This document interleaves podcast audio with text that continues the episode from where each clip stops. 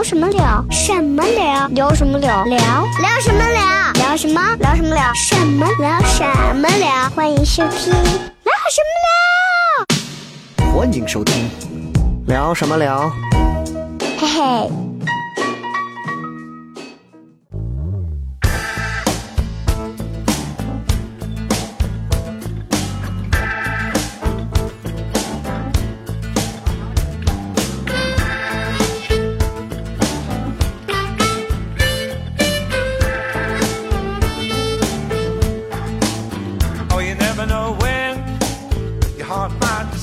婚礼现在好像真的跟我之前那会儿会有很多不一样的地方。对啊，你像假想有一次有一个那个抖音的段子，不是就一下子爆炸了？对，就是我觉得这就是现在新婚礼的一个新风潮。所有抖音上我发现，婚礼的段子几乎都能炸，只要是比较不错的，好像他都会主推。对对，好像现在这帮子也都会专门拍这个。上次那个是因为放炮嘛？对，这刚好是赶上，蹭蹭蹭对，蹭蹭蹭就这个，刚好赶上那个好政策嘛，就是不是政策说不让放炮吗？对对。然后人工一放炮，刚好抖音就顺便推了。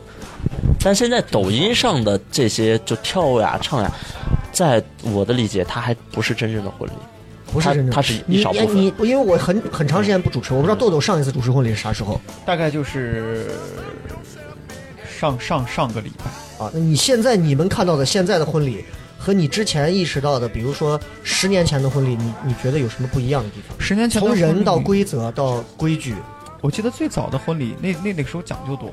虽然说大体流程都一样，但是那个时候的司仪要有几个点。现在的司仪，你看他基本上就是现场。OK，呃，我看到的，当然贾总这边吃过见过，呃，我看到的基本上就是一个司仪走完流程就 OK 了。但是最早前几年，我小的时候看到那些婚礼司仪，两个点。第一个点呢，婚礼司仪好像还具备一些相声的功底，现场要说那种就是长的那种绕口令，我给大家来上一段那个贯口，贯口是要有的。风顺二龙戏中三阳开泰四季平五谷丰登六畜兴旺七星高照八方来九龙万万事如意，就是陕西话。那你光说这不行吗？来了就是，然后现场就是好像有点像那种，呃，我不知道那叫说段子还是啥，这是第一点。第二点，唱歌，唱歌非常的重要。就是我看有一个司仪主持了十五分钟，唱歌唱了二十分钟，一不停的唱。我的老母亲，就是声音还唱的在转型，唱的非常非常好。然后呢，呃，这是一点，还有一点就是，呃，有一个比较亮的一个点就是，哦，杂耍。劈个叉，杂耍？对，劈个叉，哎呀，我咔一个叉劈开，金刚当啊！一不鼓掌，我就不气了。然后最后两个，你说的是过去的那会儿的，我我印象当中小时候经常看到这种，但现在应该就没有了吧？现在我看到的更多的就是，我也我也很少看到，豆豆可能都是比较偏金刚当、偏胶原的那种啊。对，OK。所以现在我的感觉就是很正经，就是呃越简单，但是呢简单而不失庄重，庄重而不失典雅。现在新人现在新人都有什么比较，就是。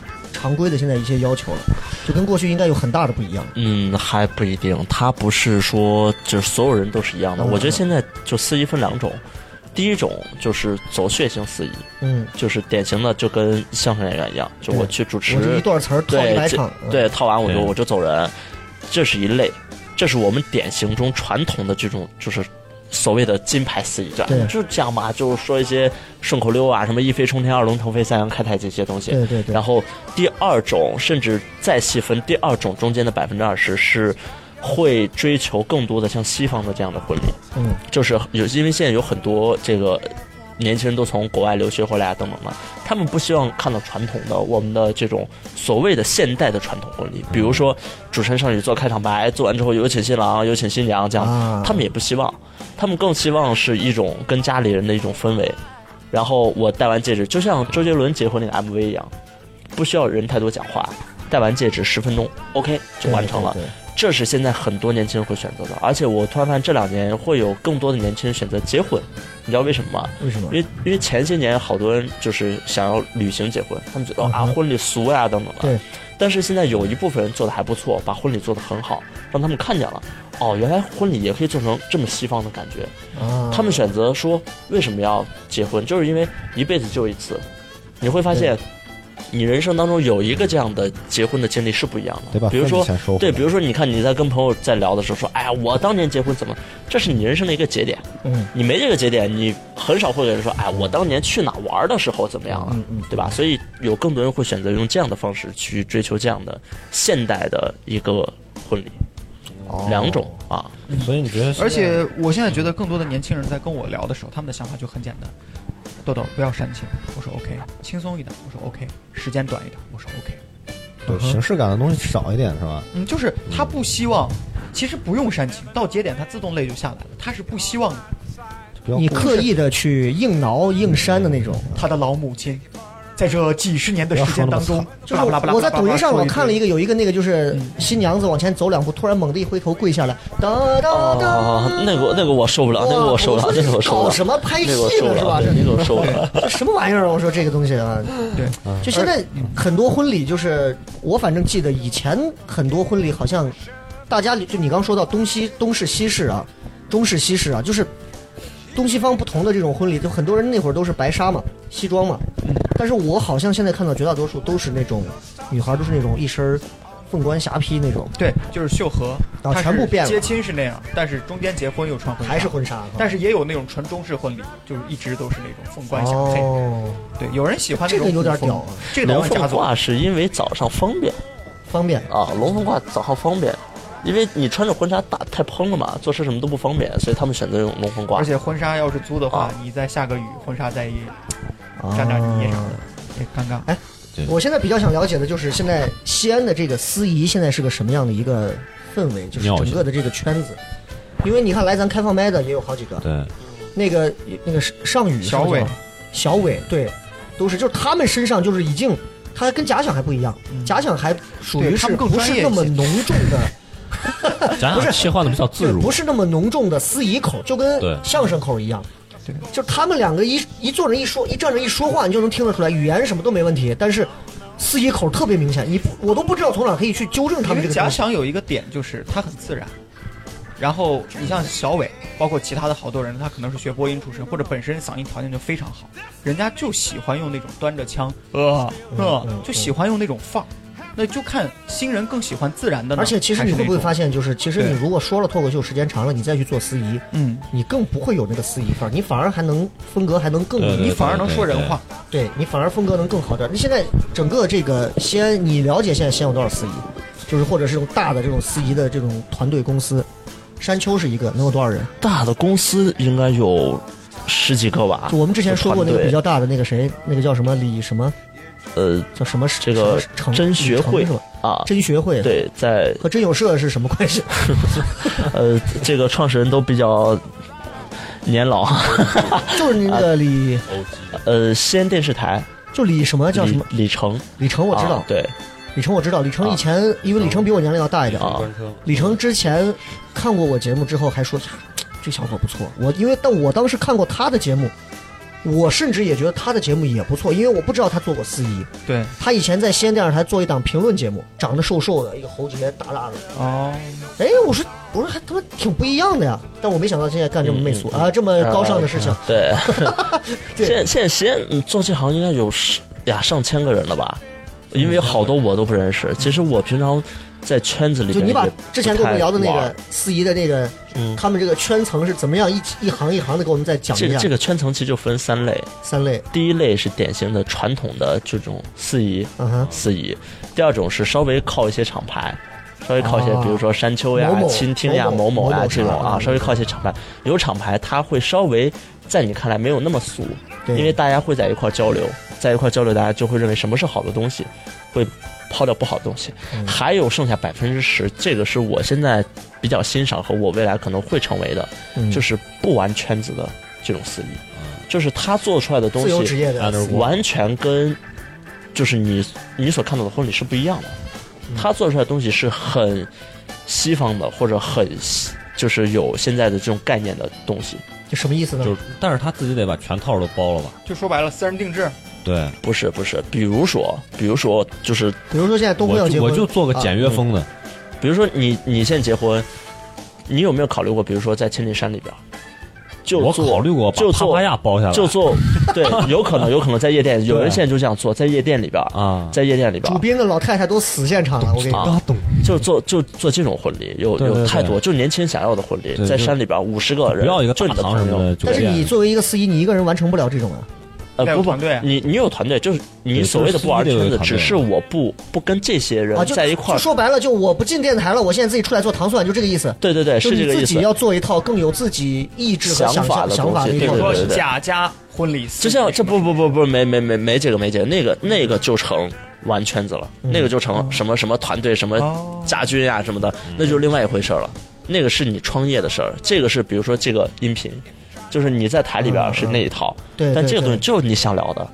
就你更希望跳脱这个之外，做一些更自由上的、自由化的这种司仪的这样的一个服务。对，就像就像乐队的夏天里边说，就是高晓松说嘛，嗯，说年轻人是什么，就是不走套路对啊，就是因为太多人走了套路，所所以才给大家有一个印象说，我操，这个行业他妈的是这样子。那所以以后如果有新人，比如说想要想要做一场不太一样的，但是他们新人现在获取司仪的方式，就西安我所了解的，新人获取司仪的方式好像就这么几种：熟人介绍、对电台主持人我都知道的公众人物，嗯还有就是我通过我的婚庆公司嗯帮着推荐。对婚庆公司就跟他妈地产圈、跟物业圈、跟什么装修公司一样，我觉得他妈都是蛇鼠一窝。就你的资料只要一到婚庆公司，马上摄影团队都知道了，拍照的都知道了，然后你的所有的那些什么司仪圈的所有的资料也都有一样嘛。对，那你怎么能实现你这种？呃，现在更多的就是高端的资源的来源来源于微博，微博微，博。比如说我跟你说，就现新人结婚要通过微博找你。就是你们刚才你们刚才在聊说这个司仪到底有多贵，嗯，现在国内做的还不错的是，呃，浙江那边、南方那边的，现在有人做在四万一场，就是他们四万一场他们能四万块钱这花在哪？不是不是虚高，就四万是有人找实打他，一年可能人家能做一百场左右。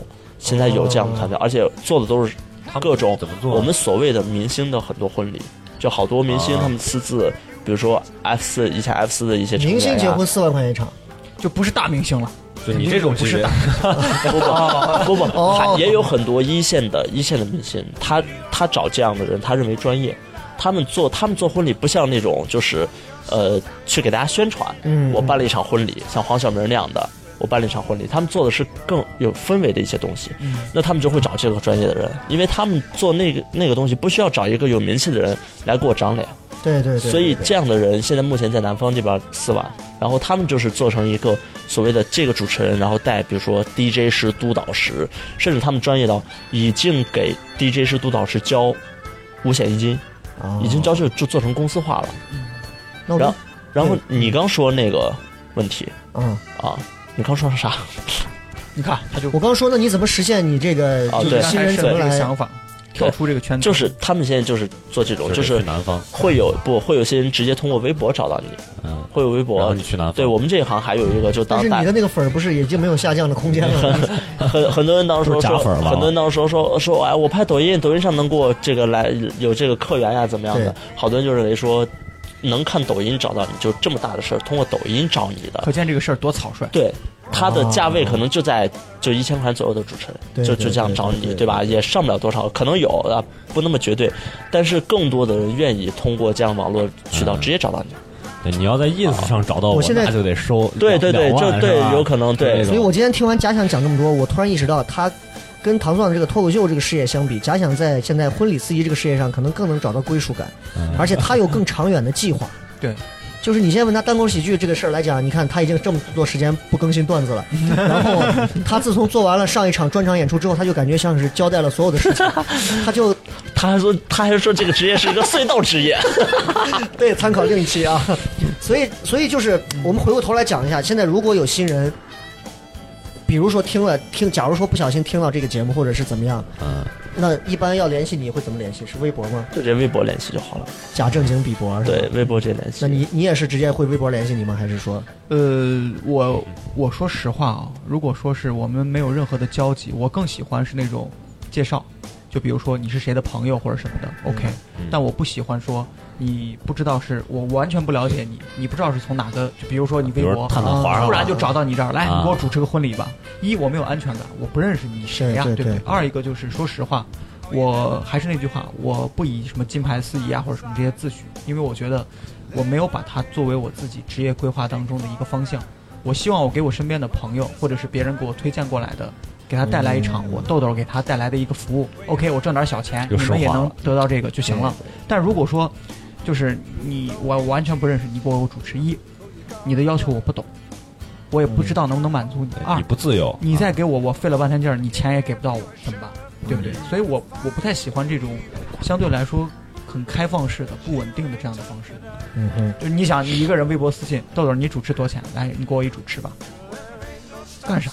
没有一个第三方的这样的一个保证。下次我给你做担保，呃，对，你可以做担保，比如说让他把钱先打到你那儿，然后最后婚礼结束，你把钱给我打过来。我我去哎海南啊，，那东辉今天听完了，你看有有有三千的，对。现，在还在电台也在做节目的，嗯，也有三千三的，现在是挂靠着有厂牌公司的，还有两万的，还有两万块钱的，现在是有价无市的，啊，嗯你到底想找哪一个？如果你现在要结婚了，你会选择哪一个？我不会找司仪的，我会找一个 DJ 在台上给我呐喊就够了。对，所以你看一下，九七年的现在对于婚礼，可能嗯，你对婚礼我首先我没有概念，而且我很讨厌那种，我很讨厌参加别人婚礼。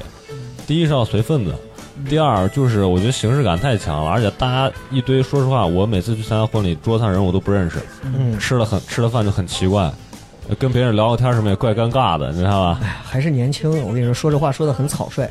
而且我曾经在微博上写过一一个微博，说我若结婚，势必三五好友，四桌饭菜，什么寥寥几下，怎么怎么样。然后我把我结完婚之后，我把这条又重新转发了一遍。关键是 我办了哥结婚我办了九桌，我，办了九十桌。一百桌，我我我把上面三十桌敬完了之后，下面六十桌的人已经走了，然后我我跟所有的那些人群。迎面向我扑来的时候，我都不知道这些人是干啥。我说这是干啥呢？咋跑咱婚礼现场啊？咱楼底下人吃完了，人家走了。就还有很多人莫名其妙跟雷哥合影。对对，但是如果说我要结婚的话，我肯定会选择一个我认识的主持人豆豆结婚会选假想吗？啊。还是会选我？还是会选东辉？还是会选谁？嗯，豆豆如果结婚的话，好好说。我说实话啊，你们三个我都不考虑，因为首先我是准备让雷哥作为领导讲话的，那咱几个就站在 坐到他爸他妈改口的凳子旁边。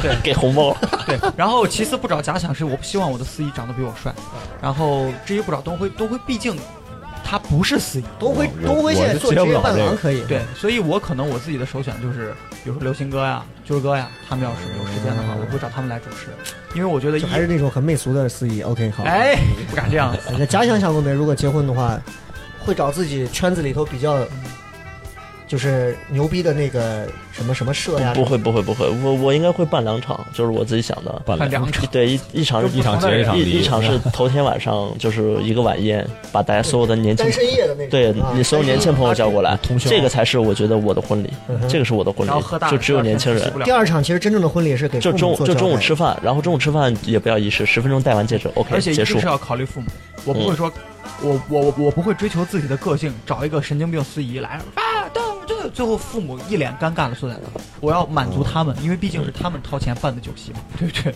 好。哎，是是是。那最后这个，我们婚礼上有没有什么就是大家不为人知的秘密？比如说一些小套路，比如说你为什么把一个比如说简单的一个聊天节目做的就像不是我探险问一下嘛？就像培比如说新人培训一样？比 如大家都说看过咱是这吧，雷哥，咱糖蒜铺子婚礼司仪这个部门赶快成立，咱搞搞一点这个，咱要弄，咱指定就那啥了。我跟你说，咱指定就沉了。哎呀，咱要咱要接婚礼，咱一个月不多，咱为了不影响演出，咱一个月就接十场。大你家一个是这雷哥，你只要能保证一个月四场，我一千一场，这事儿很随意。比如好了假想说雷哥，我这儿八百，不是，就我特别好奇，比如说你婚礼上给别人敬酒，你喝那是真酒还是水？肯定是水嘛。就真的是水是吧？就一点诚意都没有。呃，就是看在你是九七年，我给你再讲一遍嗯，你只要认为你牛逼到酒量可以喝过你那么多桌，那你就喝酒你。算一下，啊一杯是两千，如果是三十桌，一桌敬一杯，这是多少钱？这是多少了嗯？三十乘以两千，这大概就六两了。厕所弄点自来水就对着喝吧。而有的桌你还不光得敬一杯，你得敬两杯。这要是这样算下来，一斤多。你像雷哥，我一百桌，雷哥第一桌哎不讲 雷哥一百桌，你算他得喝两斤吧？啊，他得喝两斤。喝不不可能那，所以所以婚礼上还有婚礼场上还有什么这种类似就比较虚伪的这种虚伪的司仪这种，我跟你讲，其实哦形式感，的，虚伪就是父母给的红包，基本上里边塞的都是海绵 或者都是报纸，啊，是？吗？因为你把那钱给了，万一除非丢了的。除非就这个你要提前作为司仪，你会提前去确认这么现场给不给红包，给现场开打不打开，不打开，你会如果有的就是我现场给现金啊，我直接取出来了给现金啊，但是现在更多的人呢，做一个小噱头，他愿意给张银行卡。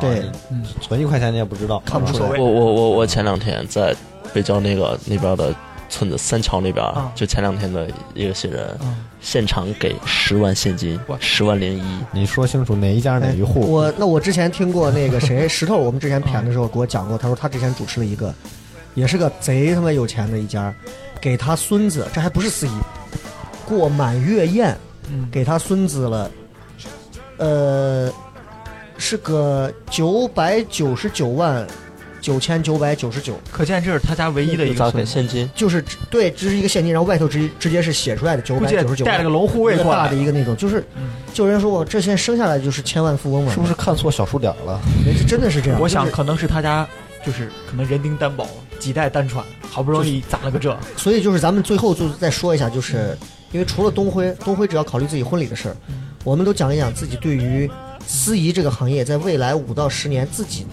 会觉得会给自己一个什么样的一个安排。我是吧？就我可能目前为止，我我其实我要接的话，我我每每个月我都能接到，我如果降到一万块钱，我每个月至少接两场，我不说多了，保守两场，一点问题都没有。对，但是我一直挂的是两万，嗯甚至是更贵。不想接，一个是在聚，一个也是确确实实觉得我不能那样做。如果就你们一个个的跑到糖蒜来讲段子，有一天发现我操，笑雷他妈天天在外头一万块钱一场给人天天在那主持婚礼呢，我觉得你们对脱口秀这个行业可能也就会觉得，所以我不能接。这是我的牵绊，我不能接。如果我以前是主持人，其实可以，是不是特别大？你不用那么愿严肃意做你的影子，我们都能跟着放个音乐。这这是我的那什么，但是不像你俩，就是可能会有别的想法。对你来我曾经有点跟你一样，就是会觉得，就觉得我是要价就还是要我我？曾经有段时间就是走穴，走走穴，我觉得这就是这就是一个活儿，走穴干完就完了，就是跑穴嘛。就多少钱一场？我就是来走场子的。啊对对嗯，但是我慢慢发现，包括中间，你看我有段时间去上班坐班最后我发现就是找回了，你走了很多条路，所以你找回来，我觉得做这个行业，我现在还挺满足的。满足是因为我觉得做这个挺开心的，我觉得不像以前那种提裤子就走那种。我我觉得能做一个事儿，你还能赚钱，你还能做你开心的事儿，我觉得就特别满意。对所以我现在把这个事儿还挺正式。那但是这个行业毕竟就是我们说青春饭嘛，其实我给自己的职业规划也就你比如说再做十年呀，到你三十岁四这个十岁啊，是不是规划的有点长了？青春饭是到四十的工作呀，加上这个对青咱俩现在一个月能接几场？我现在啊一年一年基本上在八十左右，一年八八十场，对，一年八十左右，离婚率有多高？就得 多少。人家的回单率是彻彻底底原班人马，再来一遍。曾曾经做过那种集体婚礼，离婚贼高。是吧？集体婚礼那可能都是集体婚礼就几个人咱干脆几个人团购没有没有，他是他他是那他是单位有政策，就是你们现在结婚我免费给你办，啊然后有的那刚认识几个月，他可能就可见这帮人多喜。啊，就这么草率啊！对很草率很草率集体婚礼啊，是有那那个离婚率极高，那个百分之七十的离婚率。豆豆啊，呃，五到十年这个太长远了，我没有把婚礼司仪俩月长远的规划。就你应该是那种比较被动的吧？就是如果有我就接着。这个东西对于我来说的话，它算是我一个技能。嗯，然后呢，我更希望是让大家知道，你们身边有一个朋友叫豆豆，他可以主持婚礼，你愿意给他钱就给。那你你有没有考虑过，假使有一天啊，你像我一样，也从电电台或者是从媒体出来了，嗯，你也就是这样了，那你会不会比如说也去找一下像假想这样的去做这种嗯挂靠？因为毕竟咱也能干这个事儿。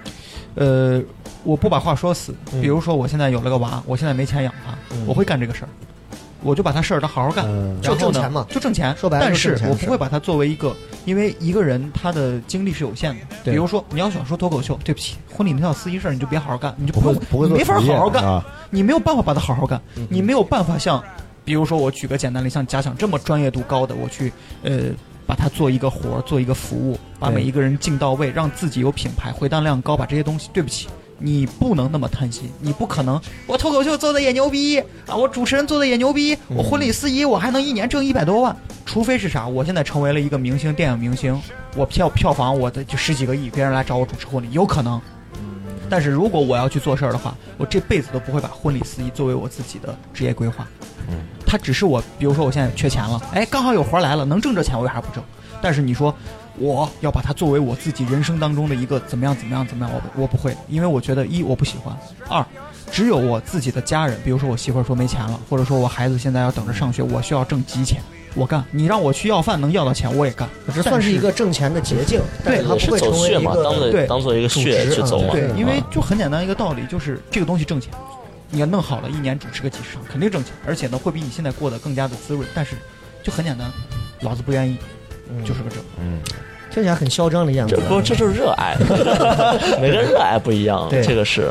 对，对，而且假想热爱的点在哪？而且我就哎，我再补充走穴，雷哥这儿活也分不完，哎也不担心这个渠道嘛，对不对？贾想现在对这个对司仪这个行业有什么比较热爱的点？我我觉得能看到爱情，就能看到爱情，这个是哎，这话说的确实走肾了，确实走肾了，这是吧？个爱情，就是就是，我现在越来越发现，你追求的东西越纯粹和极致，找你找到你的人也是爱情，就是你能见到各种，他们从初中开始，然后一直到现在结婚，就在一起十四年。他的证婚人是他的初中的老师，对，老师上台讲说这个，说我当年拆散那么多对，他们没拆散，我没想到，老师一把年纪，就是我看都很动容，就所以我觉得这还蛮幸福的。就就是你你就是，我觉得司仪是我一直会认为我觉得比较屌的一点啊，嗯。就是唯一能够吸引到我的点，不是因为他挣钱或者来钱快，嗯。他因为我是那种特别觉得，我一直认为就是人生的最重要的两个东西，一个是回忆，一个是体验。对，就是老了以后你会有很多的回忆，你是最牛逼的。年轻的时候你要多去尝试不同的东西，去体验更多新鲜的东西，那你可以成为这些人人生当中的一个记忆点。对，对这个是我认为司仪最屌的。就我一直给他们讲，他们说你怎么这么贵，一万块钱？当时我说，因为我要成为你们未来有一天回忆起来，可能是你们当时 DVD，后来是什么 VCD，然后成为你们的那段录像当中最重要的一个回忆点。你会希望这个人是一个想起来就不堪回首的人吗？不会，你把这段加上还能加钱，是吧？我的 OK 啊？我的一个很重要的点就是，也是我不会把它作为职业规划的一个点，因为我觉得压力太大了。为什么？因为你搞得好了应该的，搞得不好你是毁别人，嗯哼，那是一场不能 NG 的表演，而且就一次，没有任何的回转余地。如果你不能像，就说白了，你不能，而且你你想啊，雷哥，一年做八十场，每一场都要保证给人家达到一个近乎满分的状态，而且不能有任何的大的失误，嗯不能让人家觉得这场婚我靠结成这样子或者怎么样。就说白了，你把这个事儿搞不好，不是钱的问题，你把人家的这辈子的最美好的回忆给毁掉了。哎我没有这这么大的心。我跟贾想跑过一场活，那场给贾想放了一场音乐，是我唯一一次放。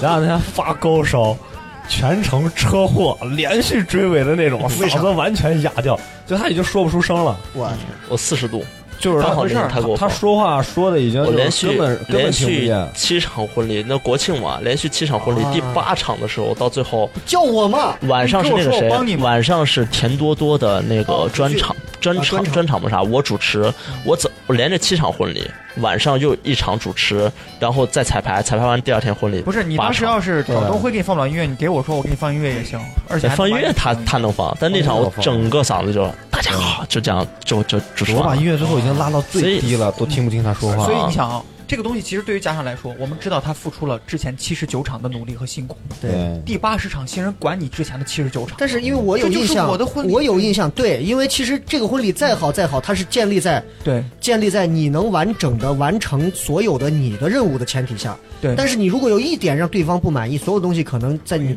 看来就是噩梦。但他是一个，就像豆豆说，他他不享受这个过程，就这个东西就有点像谁不享受？呃？就豆豆不不享受这个有压力的过程，就有点像我前两天跟你说那个奥斯卡的纪录片徒手攀岩》，就是你看那个男主角就 Alex，他不带任何保护措措施在攀岩，就是那如果就跟婚礼一样，你一点点没有抓好。我也不怎么样，一点点抓不好，你就下来，命就没了。对他是他不是游戏，他命就没了。那这这点也是，跟婚礼就是艺高人胆大嘛类似的对，有有类似，就是如果享受这个过程，你觉得我我就要一点一点一点点把它做好对，那你就是热爱这个东西。如果你觉得啊这个是有点压力，我更愿意比如说写小说或者沉浸在我自己的世界，那是你的热爱，这个就是每个人热爱我就觉得。我在脱口秀舞台上，我是跟自己较劲儿，我是要满足我心里边那个期许，但是站在婚礼的舞台上，你一切的准备。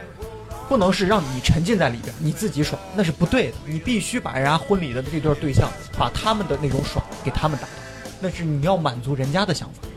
这点，这其实就是一个主动和被动的一个。所以现在看来，其实司仪这个行业，嗯，他很神圣，我很尊重这个职业，但是我是想让你说一些抨击的话 你你咋一上来我是正方，你应该就是反方嘛。对，我个人觉得对，就但是就是我所观察到的司仪里头，我所参加的，虽然我参加也不多啊，就我确实是没有看到几个让我就跟就跟看演员一样，就是会有眼睛一亮的表现。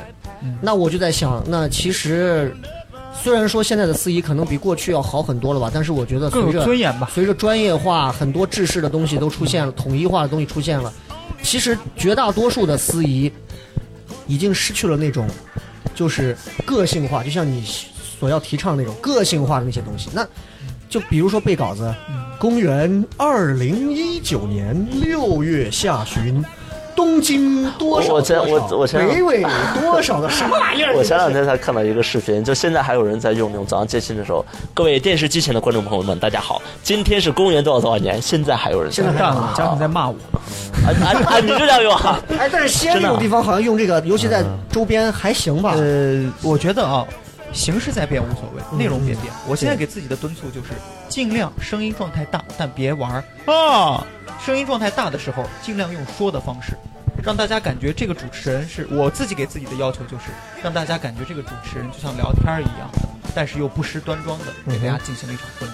所以我不会说是看新娘什么什么肤白貌美气质佳，我不会这样。我说哎，你看我们新娘漂亮吗？我会这样子，因为我觉得得说人。你认为你在现场跟主持司仪，就是司仪主持在现场，你认为你玩过最最好玩的小伎俩的东西是什么？比如就像整蛊新人啊，或者那种，嗯，你玩过什么？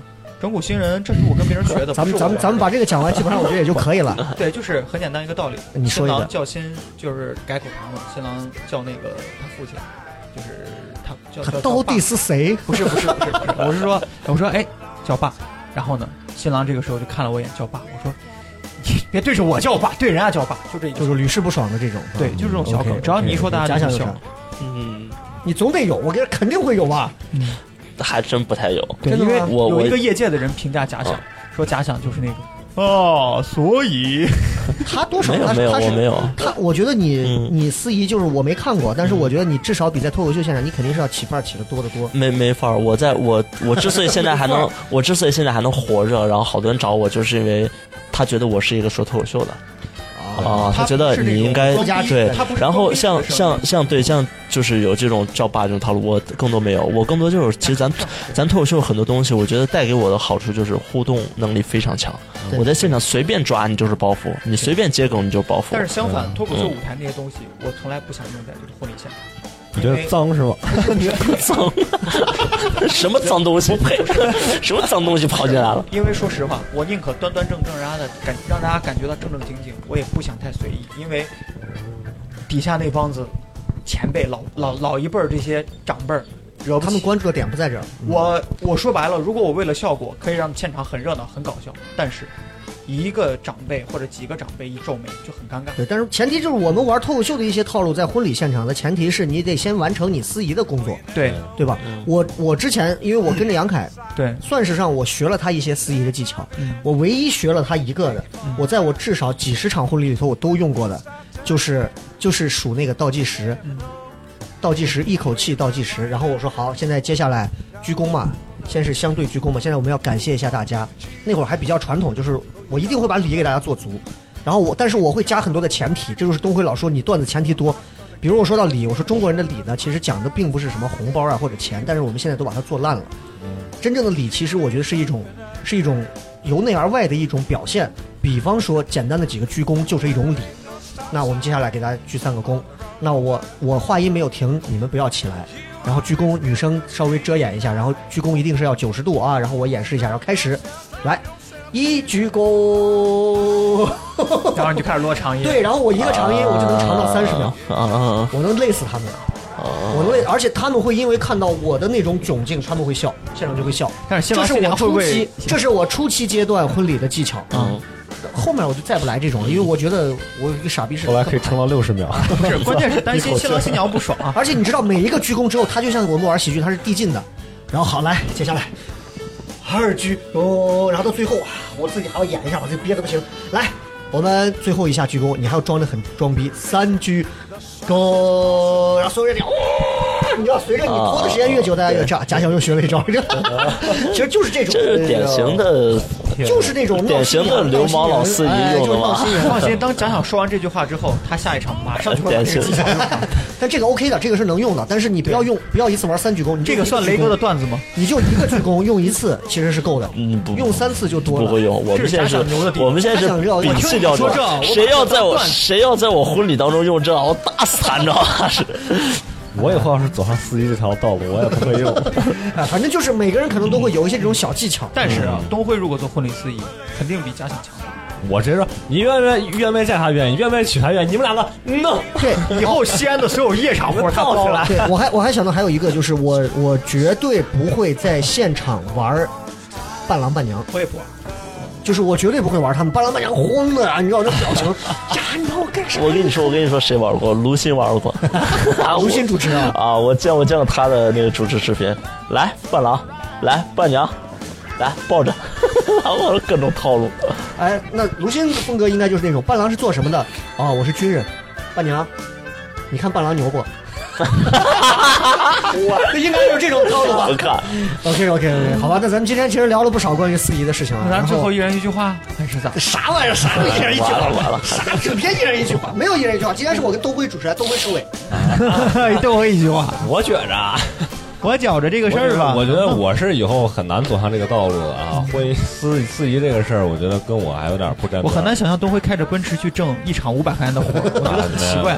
确实不够油钱。而且今天我们我们这也算是半个老中青三代的司仪啊，你像我作为青年一代，真的就，哎呀，老青幼三代司仪 啊，就正在签公司的，然后这还有是半道的接不接的，我这现在这是接不到的啊，也不接的你。是不想接的，就是各种啊、反正就是觉得司仪这个行业，最后也是希望大家怎么说，咱们于私一点来讲的话，也希望大家如果听到这个节目，觉得哎，我想要找婚礼司仪，可以多来找一下，像豆豆、假想呀，包括笑雷呀这种都可以，哎，价格从便宜到贵的都有。然后联系方式来哎，直接联系唐蒜的微博就能找到吗？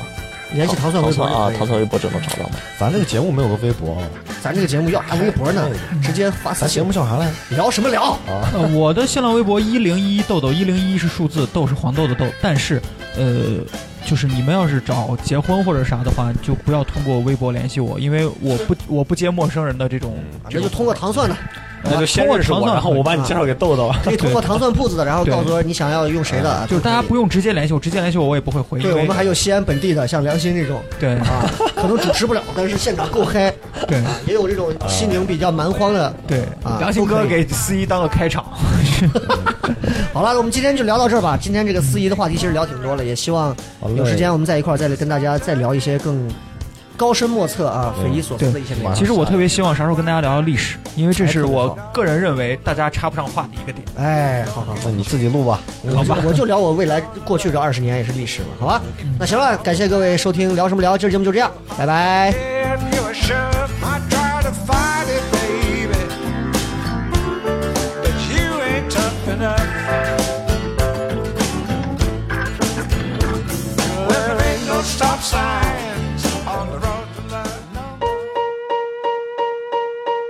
聊聊什么聊？什么聊？聊什么聊？聊聊什么聊？聊什么？聊什么聊？什么聊？什么聊？欢迎收听聊什么聊？欢迎收听，聊什么聊？嘿嘿。